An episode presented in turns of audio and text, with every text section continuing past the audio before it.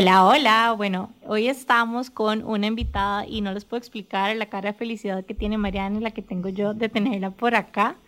Y es que hoy estamos con Andrea Becerra, que ya próximamente le vamos a contar un poquitito más de su trayectoria. Y es una mujer que ha hecho de todo. O sea...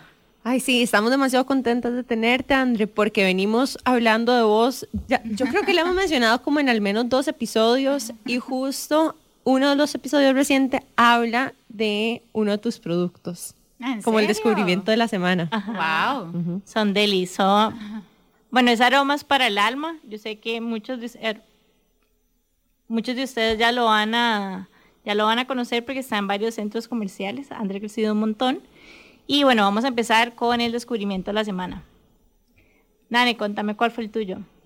Bueno, mi descubrimiento esta semana Em, es un poquito diferente a los descubrimientos que generalmente hago, que tienden a ser más introspectivos o como de cositas que me encuentro. Y es que quiero reconocerle a Debbie Nova, que ella esta semana fue la primera costarricense en ir a los Grammys en la historia. Wow. Entonces, sí, o sea, nosotros tenemos un episodio con ella en el que es súper vulnerable y a mí siempre me impresiona la capacidad de ella de mantenerse súper humana a pesar de que el fin de semana fue a los Grammys, ¿verdad? Em, aparte de que se veía espectacular, demasiado linda, linda por fuera, linda por dentro, ella es demasiado bonita, entonces quiero aprovechar este espacio para hacer un shout out a Debbie porque nos hace a todas las intensas súper orgullosas de ella. Totalmente. ¿Y el tuyo? El mío lo descubrí gracias a una amiga intensa. Me di cuenta que estoy rodeada por intensas y se llama Fiverr. Es como una plataforma en la que vos puedes hacer lo que sea, o sea, todo lo que sea como freelance, puedes encontrar profesionales ahí que te lo hagan. Y para dejarles un poco más claro, digamos, mi amiga decidió que quería hacer un nuevo emprendimiento, se abrió su Shopify en un día, se montó su G Suite en un día y se hizo su logo en un día. Y lo hizo con Fiverr y se lo hicieron en una hora, que me pareció impresionante y le costó 25 dólares. Y, o sea, uno ve el logo y funciona perfecto. O sea, tal vez no se le ven, digamos, un, o sea, un logo de mil dólares, pero es un logo que está perfecto. Así que para todas las emprendedoras y emprendedores que nos escuchan, se lo recomiendo porque está muy, muy bueno. Entonces es como, como un website al que uno se mete y contrata profesionales independientes para que le hagan como Ajá. Eh, trabajos por contrato. Exacto, entonces no solo como logo, puedes encontrar como copyright, puedes encontrar un montón de cosas. Entonces tienen como su portafolio, vos ves un poco como cómo es lo que ellos hacen, les das como guidelines, digamos, intercambian mensajes. Ella me dijo que había intercambiado como 25 mensajes con, con él y, y ya básicamente en una hora lo tuvo. Hay diferentes precios, digamos, hay gente que tal vez te cobra como mil dólares por el logo, hay otros que te cobran 25, entonces vos ahí, dependiendo de tus necesidades y tus capacidades, vos escoges qué es lo que te funciona. ¿Y pagas qué? ¿Como PayPal? Me imagino que tendrán tarjeta de créditos, que yo todavía no lo he usado, pero tengo un código de 20% de descuento que me dio ella, así que planeo usarlo y creo que si yo me inscribo y ustedes lo quieren usar después, también les pueden dar ese 20, así que voy a averiguar y les cuento. Me encantan los tips y me estás on fire con los descubrimientos de la semana estos últimos meses. André, ¿cuál es tu descubrimiento esta semana? Ok, a ver, tengo dos. No sé si es exactamente de esta semana, pero de estos días. Eh, uno, que suena light, pero en verdad es profundo, es que pude irme de paseo con mi sobrino aventurero, que siempre ando con él, y nos fuimos al volcán Poás de sábado a domingo y no me llevé la compu y literalmente él me dijo, Andy, no te lleves el celular ni la compu y en verdad no me lo llevé. Entonces era un momento de estar presente con él en la naturaleza, nos quedamos en un lugar súper bonito, fuimos a las cataratas, hicimos caminatas en el bosque. Entonces fue no llevarme la compu un fin de semana porque siempre me llevo la compu todos los fines de semana y paso trabajando. Mm. Entonces eso fue como una diferencia o algo lindo y otra cosa que me apasiona, que descubrí hace poco, es que hay una comunidad en Miramar de Punta Arenas que están destilando aceites esenciales. Es un plan piloto y es como un proyecto pequeño que yo quiero ayudar a impulsar. Y bueno, ya, ya nos vendieron ciertos aceites que extrajeron de plantas costarricenses, específicamente Juan y Lama, y me emociona demasiado que haya producción local en comunidades autóctonas con ingredientes nativos, que obviamente con esa pequeña escala sale más caro y todo, pero hay un potencial de desarrollar ese proyecto a gran escala y tener un impacto en comunidades y que aromas tenga una línea nativa, originaria, autóctona de ingredientes. Oh my God, lo digamos. quiero. Qué chiva. Ajá, Ay, yo el otro día increíble. te escuchaba hablar como que de esto que querías hacer y me hace tan feliz de que hayas encontrado alguien que ya, Sí, digamos, de alguna ajá. forma es un ancla para, para darle cuerda a esa idea que tenías. Sí, sí, y también, como decía Jimmy, ahora que estamos creciendo y haciendo muchas tiendas de experiencias sensoriales, eh, la idea y como yo visualizo el concepto es como que en cada tienda haya una sección que es como la sección originaria nativa de plantas de Costa Rica. Entonces, que uno pueda contar la Lo historia compro. de impacto en las comunidades. Ya, otra, Y- otro ya, ya, negocio. ni siquiera Otra línea es como ya, tráigame eso. Y como resaltar las cualidades de usos tradicionales de esas plantas en Costa Rica y que sean producidas local. Genial. Actualmente no hay como producción gigante de aceites en Costa Rica. Bueno, eso es una de las cosas, ya entienden por qué Andrea está aquí hoy, ¿verdad? Eh, esa es una de las cosas que nosotros, de hecho, más apreciamos de ella. Y justo Jimmy y yo hablábamos, creo que fue hace como un mes, cuando estábamos pensando en invitarla, que admiramos demasiado tu capacidad creativa de sacar nuevos productos y estar innovando constantemente, porque eso es algo tan importante, ¿verdad? Eh, Por lo menos desde el punto de vista de emprendimiento, uno a veces se apega muchísimo al primer producto y a la primera forma de las cosas que uno tiene y permitirse esa evolución y ese constante movimiento y crecimiento es una de las cosas que, bueno, desde nuestra óptica ha sido algo que a vos te distingue demasiado. Total. Y bueno, les vamos a dar un poco la intro de Andrea. Bueno, Andrea es la fundadora y CEO de Aromas. Bueno, ya no soy la CEO, de hecho, ahorita soy gerente de innovación, porque ahora les cuento, pero estoy cambiando de rol en la empresa. Oh my Hay una God. nueva gerente operativa y yo estoy en el área de innovación propiamente. Nani. Bueno, Andrea, digamos, es la fundadora de Aromas para el Alma, que es una empresa costarricense con 15 años de crecimiento, gracias a un modelo de negocios basado en la transformación social, económica y ambiental de productos cosméticos naturales y orgánicos. Tiene un montón de productos, yo los quiero todos, o sea, tu jabón lo amo y lo adoro, lo uso todas mis mañanas. Tiene jabones, tiene alcohol en gel, que huele delicioso, nos trajo una lavanda, aceites esenciales, poniendo. roll-ons. No, no me digas. Desde que llegó Mariana literalmente se Eché bañó en todo, todo. y bueno, tiene una marca súper, súper linda. Ver el currículum de Andre, digamos, yo me considero una persona intensa, pero ya, ya lo estoy cuestionando, digamos. Es como, tiene certificación de tapping, tiene, bueno, sacó el EMBA también, tiene de De- cursos. imagínense es que nada más- Vitales. Sí, a, a Jimena nada más le tenían que decir que había alguien con más certificaciones que ella para que mañana se apuntara a otra certificación, ¿verdad? De hecho, creo que voy a agarrar tu currículum y voy a empezar a ver cuáles no he hecho y los voy a agregar a mi to-do, digamos. Exacto. Pero es impresionante. Has hecho tapping, has hecho cursos de exportación, viva, o sea, ¿qué no has hecho? Y es muy bonito porque, mm, bueno, ya dejemos a Andrea hablar, Jime, pero estamos fangirling aquí todo el tiempo y contándole a toda la gente quién es, pero está aquí enfrente nuestra. Entonces, em, o sea, queremos, Andre, que nos contes un poco cómo llegaste vos a Aromas siendo antropóloga, Exacto. además, em, porque ese, esa multidisciplinaridad y esa, o sea, esa apertura a um, exponerte a cosas que posiblemente daban mucho miedo y que eran totalmente nuevas para vos, en realidad te ha hecho una persona súper completa y una emprendedora súper completa. Qué vacilón. O sea, es súper interesante porque nada fue planeado. O sea, todo fue algo muy auténtico y natural y como que era el camino de mi vida. Eh, yo estudié antropología social, que aunque parezca que no tiene nada que ver con aromas, sí tiene mucho que ver, porque al final el propósito de la antropología es mejorar calidad de vida y hacer proyectos de impacto y de desarrollo en comunidades o en personas, que al final mucho del propósito de aromas, al ser B Corp o empresa B con certificación que tiene que tener impacto ambiental, social y económico, también tiene un toque de una visión antropológica. Y después de antropología yo estudié terapias naturales como por cinco años, terapias alternativas, una carrera que se llamaba balance integral, que era en serio cinco años que uno estudiaba yoga y shiatsu y flores de Bach y aromaterapia y todas las cosas alternativas hace 15 años, ¿verdad? Que en esa época era...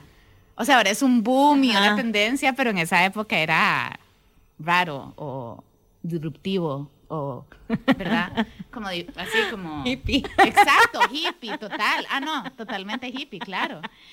Entonces yo hice todos esos estudios y empecé a elaborar los aceites para masaje para mi curso de masaje literal ahí en la cocina de la casa de mis papás. Y la directora del lugar del Centro de Balance Integral donde yo estudié me dijo, ¿por qué no vender los aceites acá en la tiendita? Y yo dije, ok. ¿Verdad? Pero fue algo sin un plan, sin un estudio de mercado, sin ocho doctorados, sin un plan de negocios, sin una estructura. Y al final era como una convicción o algo que a mí me movía y me apasionaba y me gustaba. Y poco a poco, rodeándome de la gente indicada, con asesores o socios o, o un equipo robusto, todo se fue profesionalizando y creciendo. Pero lo que quiero decir es que mi formación es súper social y holística. Ya luego hice el MBA en INCAE, que, que es el mismo que hizo Jime. Y ya, bueno, eso también es uno de los cambios de vida mentales súper fuertes porque eso me cambió completamente el mindset. Y eso lo hice hace, ¿cuánto? Hace como tres o cuatro años, o sea, no tanto, pero eso me cambió mi mente un montón, porque, no sé, como que Aroma siempre tuvo una visión más de propósito o más romántica de cierta manera, o sí empezamos a crecer full y, poco a poco ha sido la tendencia y la empresa se fue profesionalizando, pero INCAE fue como descubrir y valorar el potencial de crecimiento que tenía ese negocio. Era como, como cambiar un mindset y pensar más en grande y más escalable y ver más el potencial de lo que yo creo, que, que es una convicción profunda y todo, pero di, ¿qué tal hacer un negocio y una empresa gigante que también ayude y tenga un propósito en el que yo creo? Pero que sea gigante y que exportemos y que tengamos un montón de tiendas y todo. Y ahorita estamos en ese nivel. Pero es interesante cómo INCAE me cambió mi mindset y cómo Aromas empezó desde un lugar muy auténtico, sin un plan, desde una visión súper social, innovadora y creativa, porque mi naturaleza es más así. Y ya luego estudié números y finanzas y, y hice un millón de cursos de INCAE, la maestría y todo, que eso me cambió mucho, pero mi formación y la esencia de Aromas, de que al final soy yo como fundadora que, como creadora, digamos, eh, siempre ha tenido esa connotación creativa, innovadora.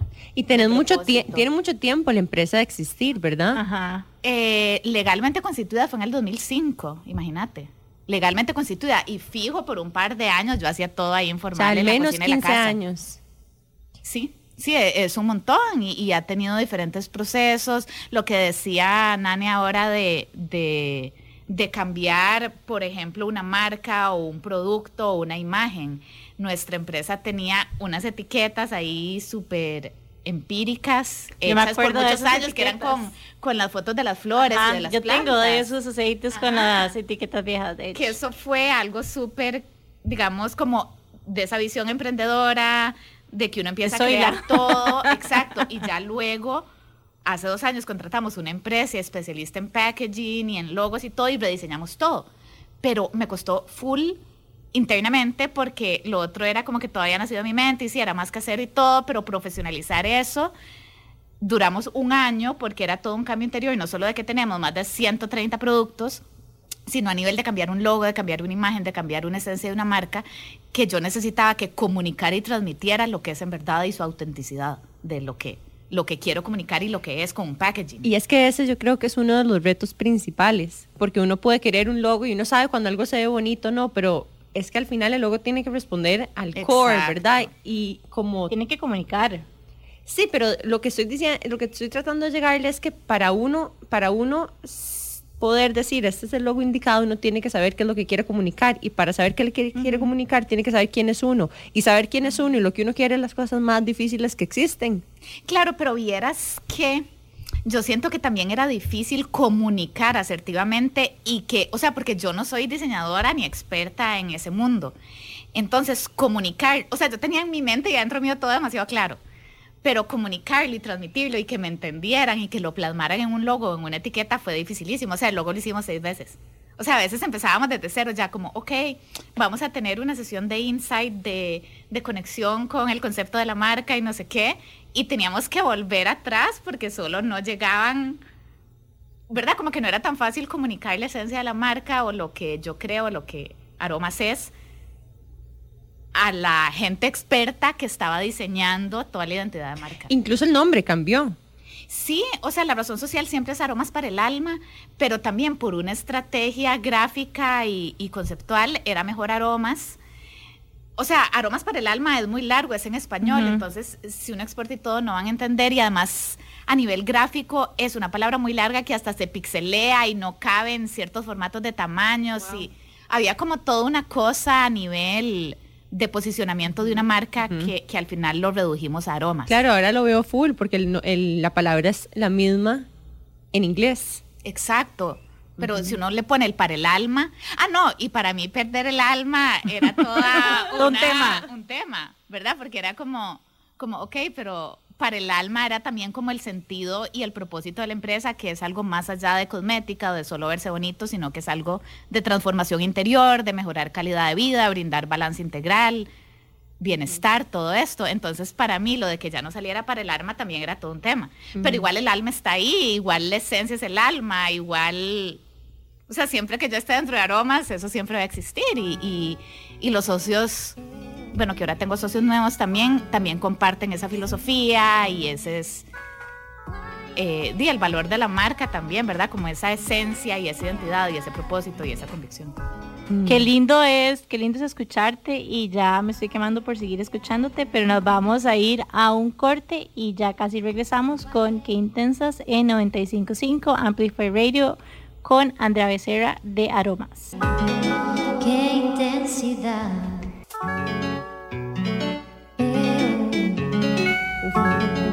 Bueno, estamos de regreso con Andrea Becerra y nos está contando su historia y la de su empresa Aromas, que, es impresionante. Como toda emprendedora, tuvo su, su pasado de Zoila y nos ha contado un poco de cuál ha sido el proceso de crecimiento, pero queremos saber más porque en realidad escalar una empresa es súper, súper difícil y aprender a delegar es todo un tema también. Sí.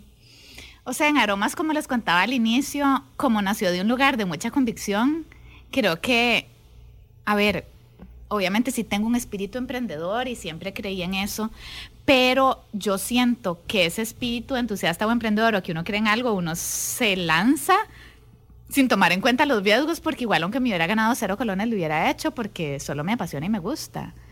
Entonces, por lo general, la gente que monta una empresa primero ve el plan de negocios, la factibilidad, eh, la rentabilidad, eh, los números, el estudio de mercado, todas las cosas que uno le enseñan en CAE, ¿verdad? Entonces le enseñan todo eso y ya uno hizo el análisis y todo es demasiado arriesgado. ¿Y quién va a ser una empresa? Ni nadie.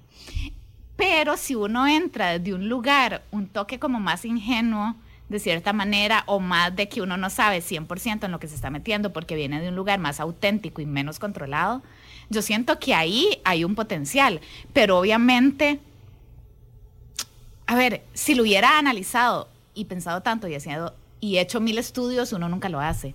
Como que tiene que ir desde un lugar más de pasión, convicción, entusiasmo y un toque de ingenuidad para lanzarse. Importante lo que estás diciendo y lo has dicho ya, o por lo menos he tenido ese insight ya dos veces, y es que hay que hacer las cosas, o sea, como no esperar como el momento perfecto y a que todo esté perfecto y tal vez ser como expertos en, sino nada más como mandarnos y lo decís, por ejemplo, con lo de las etiquetas. O sea, en ese momento no, no tenías el expertise o no tenías el equipo de diseño para hacerlo, pero igual se hicieron y funcionaban, igual vendías y todo divino.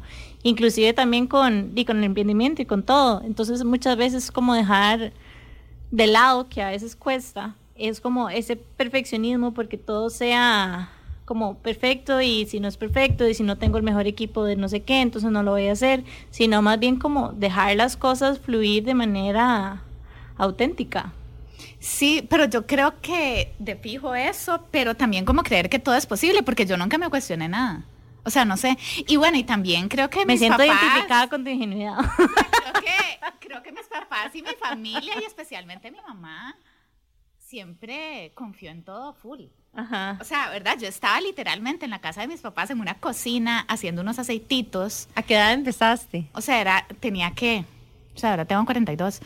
Eh, tenía como 25 años. Y todavía vivía en la casa de mis papás, entonces yo me acuerdo, yo en la cocina de la casa haciendo los aceititos con una etiqueta en Word con un sello de una mariposa. Y usted le pregunta a Mile, a mis primas, que son amigas de Jime, y ellas le van a decir, o sea, porque todo el mundo recuerda como esa época, pero mi familia y, y mi mamá en especial también como que siempre apoyó todo full y siempre creyó en todo. O sea, yo sí siento que mucha gente dudó y era como, ay, ella sí que vaga por el mundo, que hippie, ¿verdad? Como que no sabe lo que quiere, ¿verdad? Y como que esos juicios falsos que, que yo siempre seguía adelante porque tenía una pasión y una convicción, sí siento que, que la gente juzga hasta que luego ven los números y ven la realidad de las empresas de gente soñadora o romántica o idealista. Pero al final, ¿verdad? No es solo ser idealista o tener una pasión o un sueño, es concretarla y ejecutarla y ser perseverante, porque al final di una súper buena idea sin ejecución no sirve de nada. ¿Y vos crees que todas las empresas pueden ser empresas B? No, no creo. Vieras que no creo. Eh, Antes de empezar, creo que es importante introducir qué son las empresas B para todas las sí, claro. que nos escuchan. Para mí es chivísima. Se te nota en la cara. es que Aromas nació siempre con una convicción de filosofía de empresa B hace 15 años por mi visión de la vida o del mundo o lo que yo creo.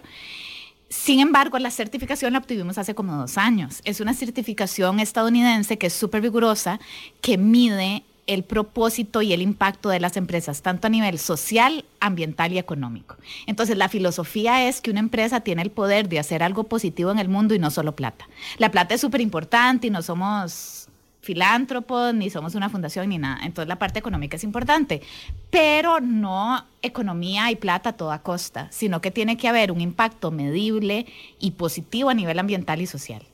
Entonces, B Corp son empresas con modelos de negocios diferentes, no tradicionales y disruptivos que quieren hacer las cosas diferentes, que quieren hacer un impacto positivo en el mundo. Entonces, desde Patagonia, en Estados, que el fundador de Patagonia fue uno de los impulsores del movimiento de empresas B, es un modelo de negocio donde se toma en cuenta tanto la parte de impacto social en comunidades, en personas, desde empleados hasta proveedores, hasta todo, como la parte ambiental y medio ambiente. Entonces es tan importante hacer dinero y tener utilidades económicas como tener proyectos de impacto que generen bienestar o que sean sostenibles ambientalmente o que no generen desperdicios o que sea un modelo más integral y disruptivo, digo yo, porque no es el modelo tradicional. Entonces yo no creo que todas las empresas pueden ser empresas B porque di, la mayor parte de la gente hace empresas para tener plata y para o sea, y viendo una oportunidad de negocio y viendo lo que el mercado necesita y para tener rentabilidad y utilidad. Y todo bien, ¿verdad? Pero di esa no soy yo. o sea, mi propósito siempre ha sido generar impacto positivo. Claro que la, o sea, yo tengo socios y somos 20 personas en aromas y tengo como un equipo que obviamente vemos costos y la parte financiera y tiene que haber rentabilidad y utilidades. Pero mi core y mi motor inicial era generar impacto positivo, o sea, pura antropología, como cambiamos el mundo, hagamos algo por mejorar calidad de vida y, ay, wow, es un negocio súper rentable y podemos crear un imperio y todo el mundo ahora quiere aromaterapia y, y compremos lavanda y todo, y sí, resulta que sí, pero el motor y el propulsor de toda la idea era desde otro lado. Y ya luego sí hay unos socios inversionistas y ahora tenemos, bueno, ahora les puedo contar de la transición de aromas en este momento que es súper linda y súper interesante y súper increíble en realidad. Pero eh, no creo que todas las empresas pueden ser B porque no todo el mundo tiene esa filosofía de negocios. Eh, y también legalmente uno tiene que cambiar los estatutos de la empresa y los socios tienen que estar alineados con esa filosofía y le miden a usted todo, o sea, no es, no es como una certificación, no. O sea, nosotros, yo empecé a hacer esa certificación hace como cinco años y piden demasiada documentación y todo tiene que estar registrado. Entonces no pudimos obtenerla. Uno requiere recurso humano para certificarse. Y hasta hace dos años, nuestra regente química fue la que lideró el proceso de certificación y lo obtuvimos. Pero no todas las empresas en su ADN tienen esa idea o esa filosofía que quieren generar impacto. Y también es un, diferenciador competitivo para vos. Ah, sí, total. Pero es que en Costa Rica no se conoce mucho. O sea, en Costa Rica hay como 10 empresas certificadas. Bueno, pero digamos, cuando vos tenés para un producto tuyo en exportación, no sé, en un aeropuerto versus otros, y eso es un B Corp, o sea, eso es un plus gigante. Más que todo es para mercados de exportación, porque aquí hay solo como 10 empresas por el momento Eh, en Estados sí, y en el mundo hay como 3.500 empresas, entonces es un movimiento de líderes que creen que las empresas pueden cambiar el mundo y hacer algo positivo. A mí me fascina y me inspira demasiado el movimiento y siempre he creído en eso, entonces Aroma nació como empresa B, pero hay un montón de otras empresas que se hacen empresas B. Entonces digamos que un día dicen, uy, tal vez no era solo ser multimillonario, tal vez había otro propósito por ahí. Entonces empiezan a cambiar sus prácticas o sus modelos de negocio para convertirse en B, pero es un toque diferente, o sea, igual se vale y todo. Pero yo digo que las empresas que en verdad en su core, en su ADN, en su propósito, en su razón de ser, tienen una filosofía de impacto B, di es la minoría. Yo quiero decir que a mí una palabra que dijiste, que fue imperio. O sea, me encanta y a nosotros nos encanta que ustedes generen y que facturan y que crezcan. Entonces, amo como ese mindset y lo comparto totalmente. Después, quería mencionar también que los B Corps en este momento sí no están tan posicionados, pero definitivamente es una tendencia y cada vez las generaciones menores, inclusive los millennials son claro. o los demás abajo, digamos. Quieren cosas con un valor agregado. Exacto, y le dan muchísima importancia a cuáles son los valores de la marca, cuál es su propósito, etcétera. Y tercero, quería decir que, de hecho, eso lo vimos en la última clase que tuvimos, y es que al final de cuentas como que las organizaciones o las fundaciones sin fines de lucro, digamos, tienen como un tope y que a veces al tener una empresa con tipo B Corp como la tuya, o sea, puedes llegar a tener mayor impacto porque puedes llegar a escalarlo más. Entonces es como también una nueva posibilidad. Sí, sí, no solo pensar en fundaciones. Como no solo pensar en fundaciones, sino que pensar en que si más bien haces como vos un B Corp desde el inicio, puedes buscar o perseguir un impacto similar al de la ONG, pero con un potencial de escalabilidad mucho más grande, porque sí puedes tener utilidades, puedes tener inversión, puedes tener una serie... Claro, claro, pero yo sí creo que lo más importante es que los líderes de la empresa o los fundadores se crean el concepto en su ADN de empresa B, porque más allá que una estrategia de mercadeo, de posicionamiento en el mercado, tiene que haber una convicción.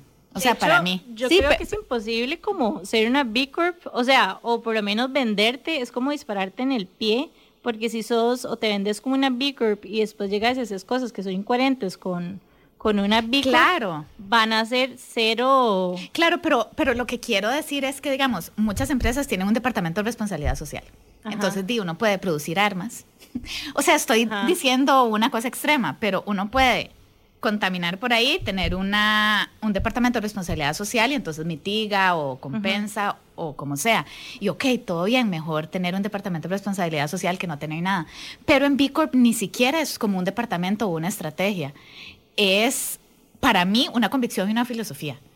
Obviamente tenemos que mejorar en comunicar todo lo que hacemos porque o sea, esto lo estaba hablando con la gerente operativa el otro día, como que Aromas hace cosas súper chivas y nadie sabe. Entonces trabajamos con fundaciones y yo estoy haciendo proyectos ambientales y somos B Corp y, somos Esencial Costa Rica y Carbono Neutral y a veces no lo comunicamos.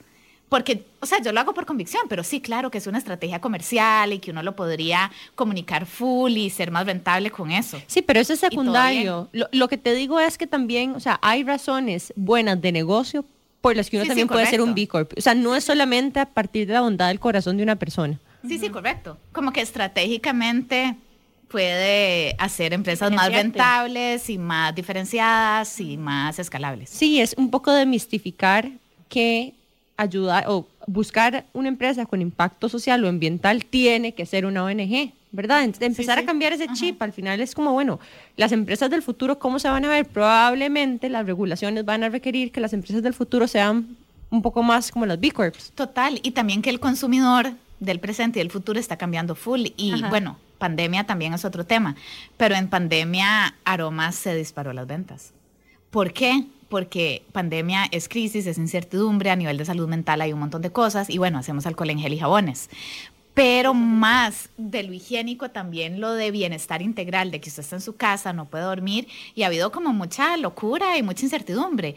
Y las cosas de salud y de bienestar natural, yo creo que han sido de las pocas empresas impactadas positivamente por una pandemia, porque es increíble, o sea, nuestras tiendas y todo, el automercado donde vendemos los jabones y el alcohol en gel y las tiendas, o sea, la gente o sea, compró mucho más y sigue comprando mucho más en pandemia que sin pandemia.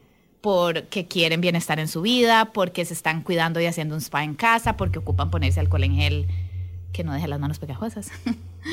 Qué rajado eso, qué desesperante. Sí, guácala, a mí me han pasado No demasiado. soporto. O sea, yo ando mi propio alcohol en gel. Así de piqui me he hecho. Pero es como que no soporto como llegar a esos lugares donde ponen alcohol en gel y es pegajoso. Que es como una mezcla de alcohol en Así gel con aloe, ajá. entonces uno queda como sticky no. y no puede agarrar Y ningún que huele como a un por alcohol demasiado intenso.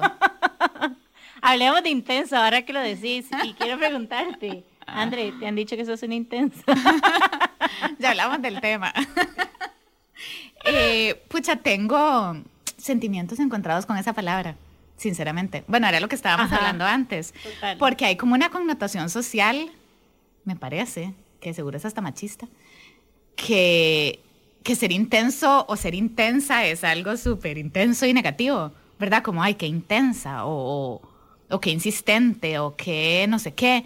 Entonces sí tengo, vieras que en mi mente así, sinceramente, tengo como, como que no me gusta que me digan intensa.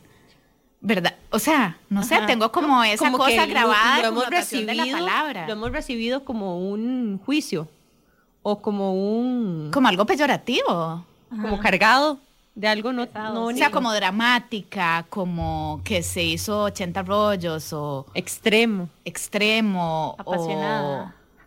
O... Claro, pero es que apasionada sí es chiva. Yo te lo pregunto porque digamos que Mariana y yo también obviamente hemos recibido esa, esa frase que qué intensas. Y de hecho de ahí viene el nombre del podcast. Y es como cambiar un poco esa connotación negativa, digamos, que tiene la palabra por algo positivo, porque al final de cuentas, si no fuera por esa intensidad, Aroma no estaría donde está hoy. Entonces es como abrazar la palabra y decirle al mundo, ¿sabe qué? Somos unas intensas. Y resignificarla ajá, también, ajá, como que darnos la oportunidad de decir como que cuáles son las características de mi intensidad. Es que creo que, que es muy por ahí como cambiar ese significado, porque si hay una connotación, o sea, como que mujer más intensa. Ajá. O sea, y uno se siente, Feo. ¿verdad? O sea, como Ajá. que no es tan bonito que uno le digan que qué intensa. Hasta lo cuestiona uno. O sea, Pero hasta cuando uno se cuando- lo dice a uno mismo, uno se lo dice como, y ma, estoy demasiado intensa, ¿verdad? Y eso generalmente, cuando yo me lo digo a mí misma, no es malo. No sé cómo explicárselo. yo nunca me lo digo Pero cuando yo digo, ando demasiado intensa hoy, que es como Ajá. que uh, ando con demasiada energía o ando como demasiado maker. Ajá, ajá. o algún tipo de cosas así. Y yo empecé a ver, de hecho para mí es una diferencia grande cuando yo me lo digo a mí misma, porque cuando yo me lo digo a mí misma, siempre es como en reconocimiento de algún tipo como de empuje o pasión o determinación. Ajá. Entonces nuestra propuesta con el nombre de este programa precisamente es, o sea, cuál es la nueva propuesta o la resignificación que le queremos dar a esa palabra y qué podemos rescatar de las mujeres intensas como vos, que nos encanta escuchar y que queremos aprender y que son modelos a seguir para muchísimas emprendedoras. Ajá, ajá. Sí, no, creo que está muy importante cambiar esa connotación, porque hasta cuando yo uso la palabra, o sea, a ver, digamos un cliente que, que a veces son intensos, Ajá. ¿verdad? O que, o que están ahí peleando como por una, un detallito. Bueno, no sé, pero, pero cuando uno dice, güey, esta clienta sí que está intensa, o, o qué intenso esto, como que también cuando yo lo uso no es como en una connotación tan positiva, ¿verdad? Siempre es como, uy, qué persona más intensa. O sea, como que a uno hasta le molesta la intensidad. No sé, como que hay algo en mi mente que yo pienso que hay que ser relajado y no intenso. Pero me gusta lo que dice Mariane de redefinir ese término porque intenso desde un lugar positivo significa apasionada, significa convicciones fuertes, significa determinación, significa valentía. Y es ocupar espacio, que tal vez en este momento la sociedad no está lista para, para eso. Y bueno, ya Ajá, vamos a ajá. seguir con nuestra intensidad de conversación en Qué Intensas, en Amplify Radio, con André Becerra, pero nos vamos a ir un corte y ya estamos de regreso.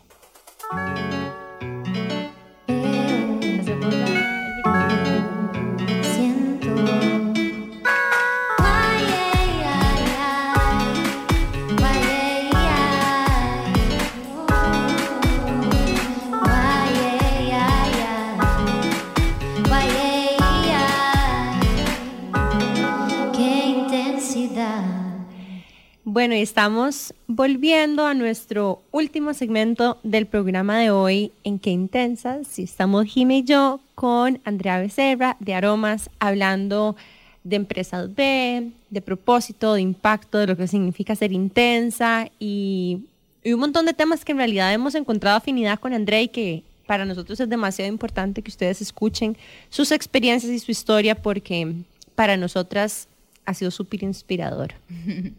Y em, bueno, primero, antes de entrar en ese detalle, quisiera decir que aquí a la par mía tengo un par de pais de limón deliciosos que estoy a punto de comérmelos apenas termine el episodio, que nos mandó Cocina Inquieta porque la mencionamos hace unos episodios, entonces estamos demasiado agradecidas y demasiado emocionadas por, por probarlos. Son gluten free y sin lactosa. ¿En serio? Wow. Wow. Ahora los partimos y los compartimos. Wow. Se ve súper bien. Son increíbles. Em, y en realidad de, vamos a celebrar, vamos a celebrar con estos, con estos pais de limón libres de todo, libres de culpa, libres de, Libres de intensidad. libres de intensidad, porque, porque bueno, Jimmy y yo finalmente nos graduamos de la maestría la semana pasada. Y, y bueno, si me oyen un poquitito así, incluso como cansador en la voz, es porque siento, yo no sé si a ustedes les ha pasado, pero después como digo, algún tipo de sprint, ¿verdad? Súper intenso. O sea, yo colapso y yo creo que estoy en recuperación. O sea, Total. Es como una goma. Sí, y total, sí, sí, goma. sí, estoy como de goma. Entonces, eso por ese lado. em, y bueno, esta semana también se vienen un montón de cosas súper chivas y súper intensas de nuestro lado, em, como por ejemplo el bookshop. Está increíble. No sé si son tan fans de los libros como Mariana y como yo, que somos obsesivas. Pero literalmente, o sea, nos pasamos y compramos así todos nuestros bestsellers favoritos, hasta los decks más chivas de mindfulness, hasta literalmente todo, al punto que yo quiero dejarme todo. Y hay otras cosas que esta vez trajimos que son un poco diferentes, que son unos cuadernos, digamos, que van como matching con los libros. Entonces Ajá. compramos unos cuadernos de Brené Brown, como porque si usted está leyendo el libro de Brené Brown, tiene como un, workbook exercise es- workbook. Ajá, Ajá. Lo máximo. Demasiado chiva. Em, bueno, entonces, more to come esta semana. Ajá. En nuestro Instagram, que es que intensas, van a encontrar los libros próximamente, los que tenemos disponibles, y en serio están épicos. O sea, yo no les puedo explicar la emoción que fue montar esta lista. Bueno, entonces nos fuimos de ride con el shopping, trajimos un montón de libros chivísimas de todo tipo. Em, ¿Vos sos lectora? Vieras que antes de antropología estudié filosofía. como Yo por también, un año, como por un año. Era lo máximo. Yo hice minor en ¿En filosofía. serio? O sea, yo, yo solo duré como un año y luego me pasé a antropología porque sentía que quería algo más práctico. Filosofía era como muy de conceptualización. Me ayudó mucho como a leer y a comunicar y en esa época me leía todos los libros del planeta. Eh, entonces sí tengo como una parte muy lectora, pero sinceramente últimamente escucho podcasts o a veces ni siquiera, a veces ni siquiera veo Netflix, o sea, Audible solo lo trabajo. máximo. Ajá. Así, fue recomendado. Mientras estás como haciendo cosas que tal vez son como más manuales y que no ocupas estar pensando tanto, escuchar los libros es Sí. un éxito. Sí. Sí, a mí me encanta consumir contenido, ah, o sea, Ajá. auditivo. Sí, lo que pasa es que yo sí que no soy multitasking. Entonces, digamos, yo no puedo estar haciendo dos cosas a la vez, creo. Entonces, si estoy escuchando el libro, estoy escuchando el libro en un sillón. o sea, como que me cuesta, o esa gente que, que estudia o que trabaja con música. Ajá. Como que no, no lo logro, como que necesito mucha presente- presencia y concentración. Y sí, sinceramente, las últimas cosas que leí fue lo que estábamos hablando de comunicación no violenta, que me pareció muy chiva esos libros. Eh, pero sí, debería de volver a leer full.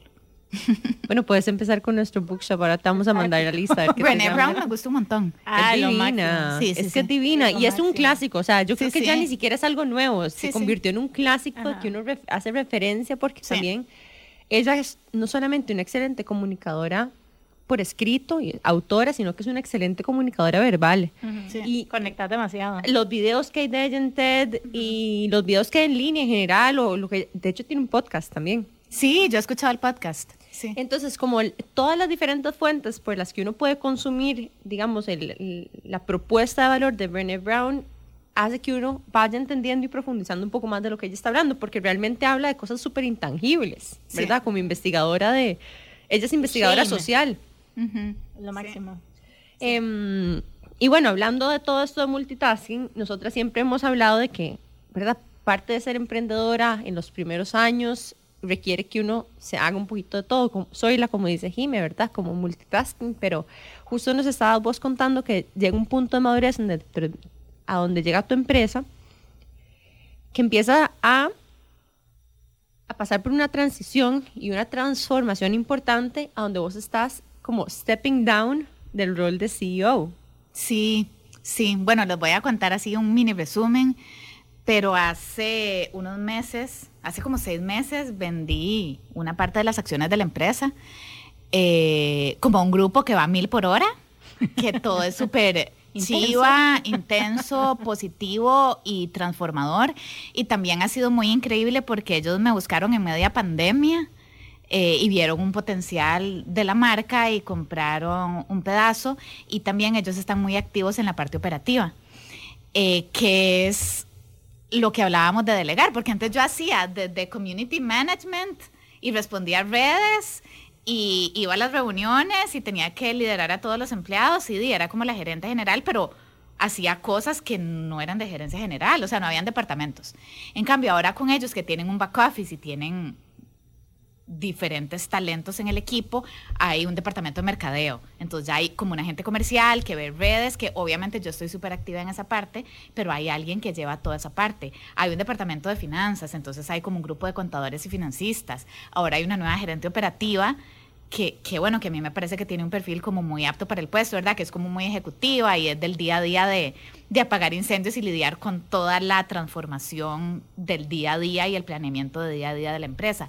Y yo, finalmente, me estoy, bueno, soy eh, la gerente de innovación ahora, entonces estoy en el área de innovación con todo lo que eso implica, que es de desarrollo de nuevo- nuevos productos, nuevos servicios, nuevos clientes, todo lo que tiene que ver con imagen de marca y agregar valor comercial a la marca pero teniendo como todo el vértice de innovación, que al final yo soy más eso que la parte operativa o ejecutiva, porque no solo mi, mi formación inicial es más así, sino también creo que mi personalidad o mi naturaleza es como más creativa, innovadora, social, relaciones humanas, CNB, ¿verdad? Como toda esa parte a mí me, me conecta mucho más y lo operativo lo hice por 15 años, pero ahorita está Cata, que, que es la nueva chica que está en la gerencia operativa y hay como un grupo más sólido donde uno empieza a delegar y hay roles más definidos. Hay un jefe de producción, hay un cargado de bodega. Eso nunca en 15 años existió.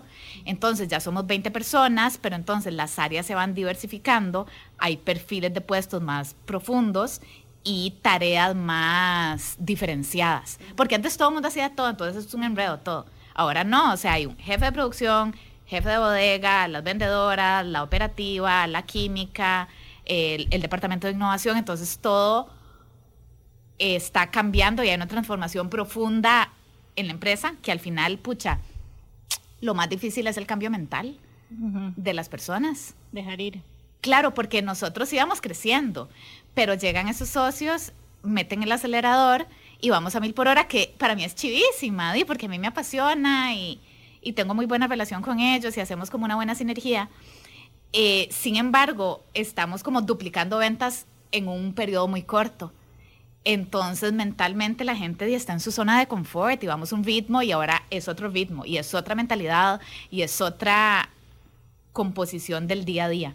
Entonces, estamos en el meollo del asunto en ese instante de transformación mental de una cultura organizacional acostumbrada a algo que está dando un salto cuántico y pasando a otro nivel, con unos socios nuevos, en una pandemia que ya de por sí vendíamos mucho más, con mi rol que está cambiando innovación, que al final yo siento que yo agrego mucho más valor ahí y, y que hay gente que hace mejor lo operativo o lo ejecutivo que yo.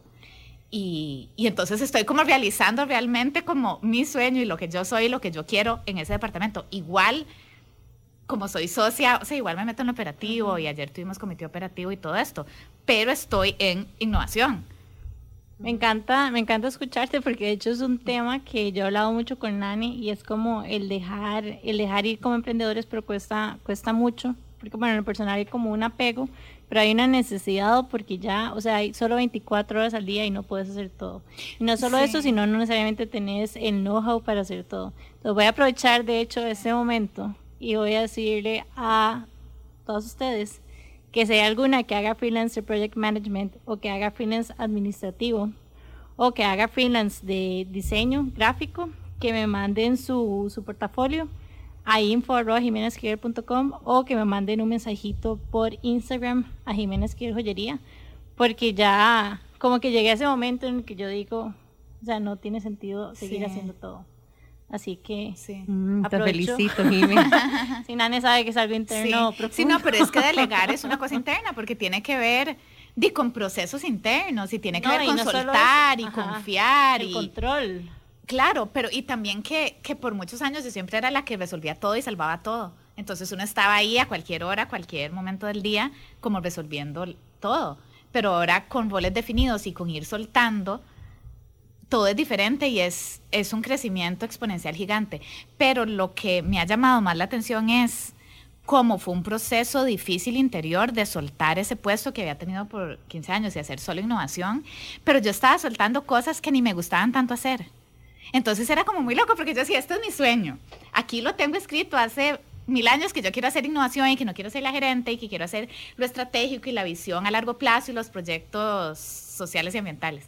Aquí lo tengo escrito, yo lo pedí, yo lo quiero y esto es lo que me gusta. Y tengo que dejar ir lo ejecutivo, lo operativo, el día a día, apagar los incendios, que ni es lo mío.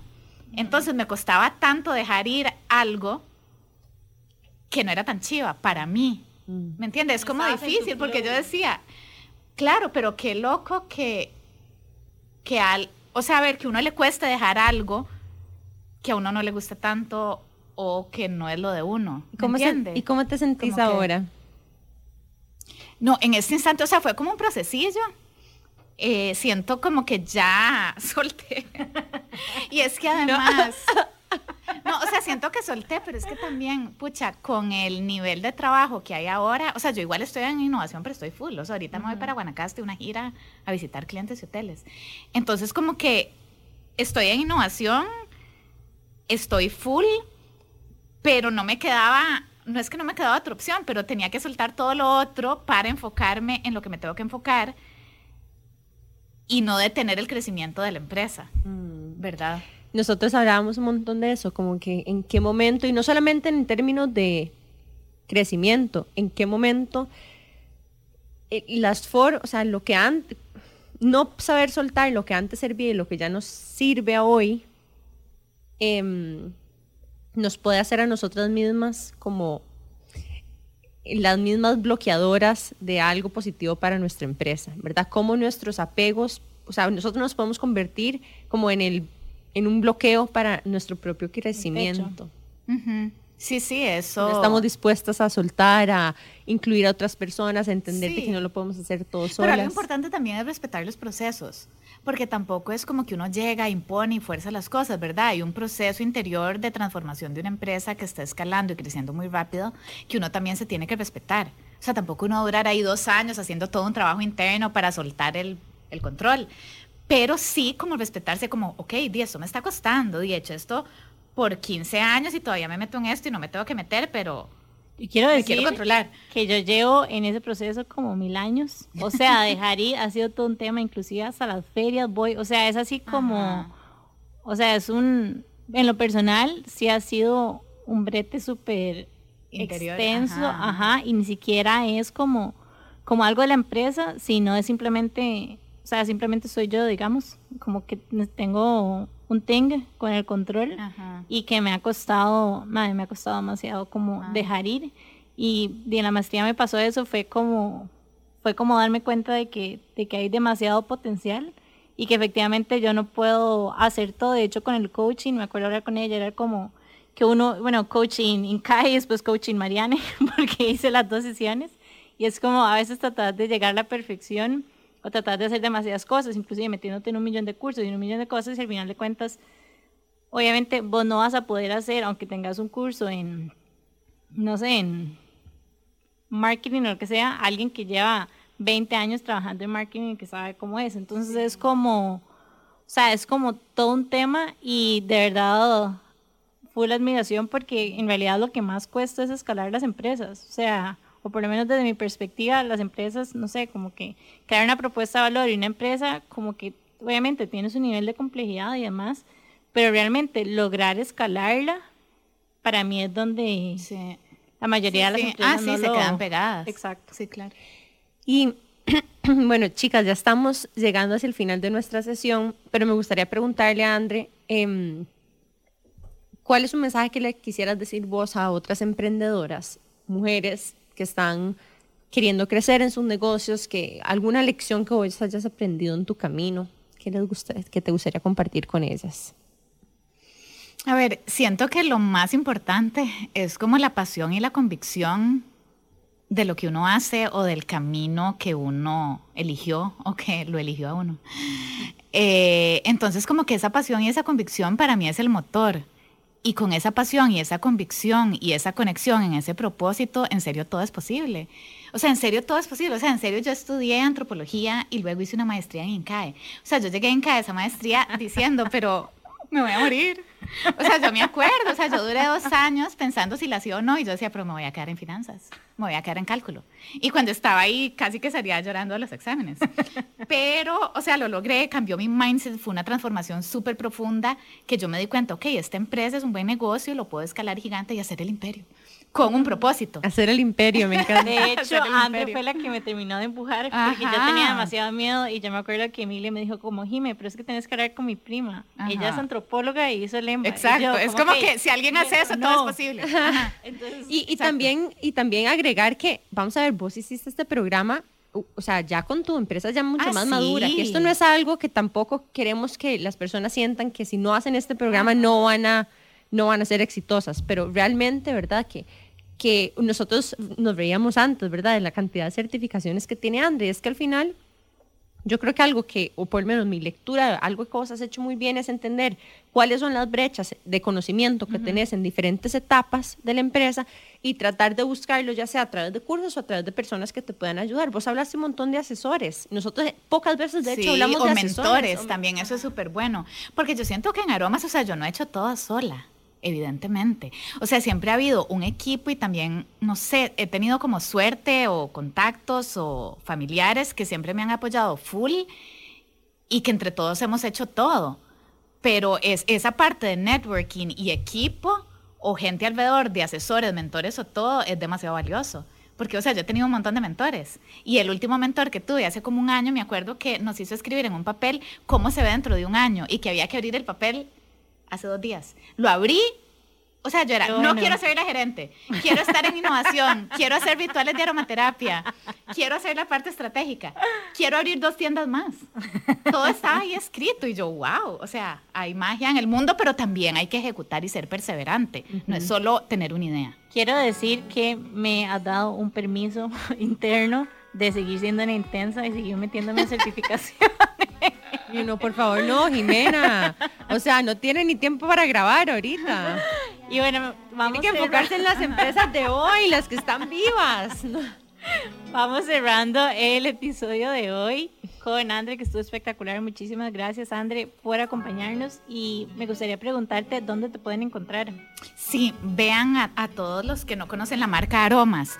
Nos pueden seguir en redes, somos Aromas para el Alma Costa Rica y también tenemos cuatro tiendas, una en Multiplaza de Escazú, eh, Plaza Lincoln Moravia y acabamos de abrir dos tiendas de experiencias sensoriales, una en Siete Bancas en Escazú y otra en Plaza Futura en Lindora, que en serio están demasiadas, demasiado chivas porque la idea es crear una experiencia sensorial y que la gente viva una experiencia aromaterapéutica. ¿Y vos estás en alguna de esas tiendas? Vieras que casi Todas. nunca.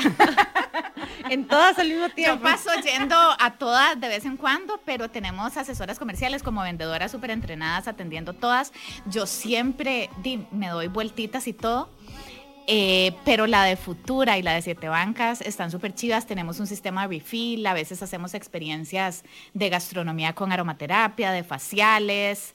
eh, y ahí hay testers de todo. Entonces pueden ir y probarse todo. Y abrimos todos los días. De, o sea, todos los días hasta los domingos. Y, y los invito a que vayan ahí. Exacto. No paramos nunca. Solo cerramos el 25 de diciembre. No, Bueno, no, sí. y, y y- hacemos envíos a todo el país también. Qué bueno eso. Yo soy súper fan de la marca, chicas. Bueno, Jimmy y yo, las dos somos súper fans, así que se los recomendamos full. Go check it out. Yo además quisiera hacerle un shout out a un proyecto súper chido en el que estoy colaborando con Hija de Tigre, con Meme, Debbie y mm, creo que ellos tienen una tercera persona que trabaja con ellos. Se llama también algo como mm, eh, activismo a través de la pasión. Entonces ahora que hablábamos tanto de pasión, yo decía, uy, puña, qué coincidencia y qué bonito que se amarre tanto tenemos un conversatorio hacia el final del mes.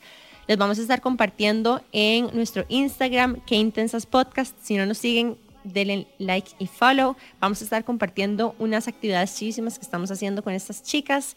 Y mm, bueno, las invitamos a que se mantengan conectadas. Y que estén súper pendientes de todos los nuevos libros que vamos a tener en el bookstore. Así que váyanse al Instagram de Qué Intensas y le ponen like de una vez. Nos vemos la semana entrante a las 7 y media de la mañana por Amplify 955. Chao. Gracias.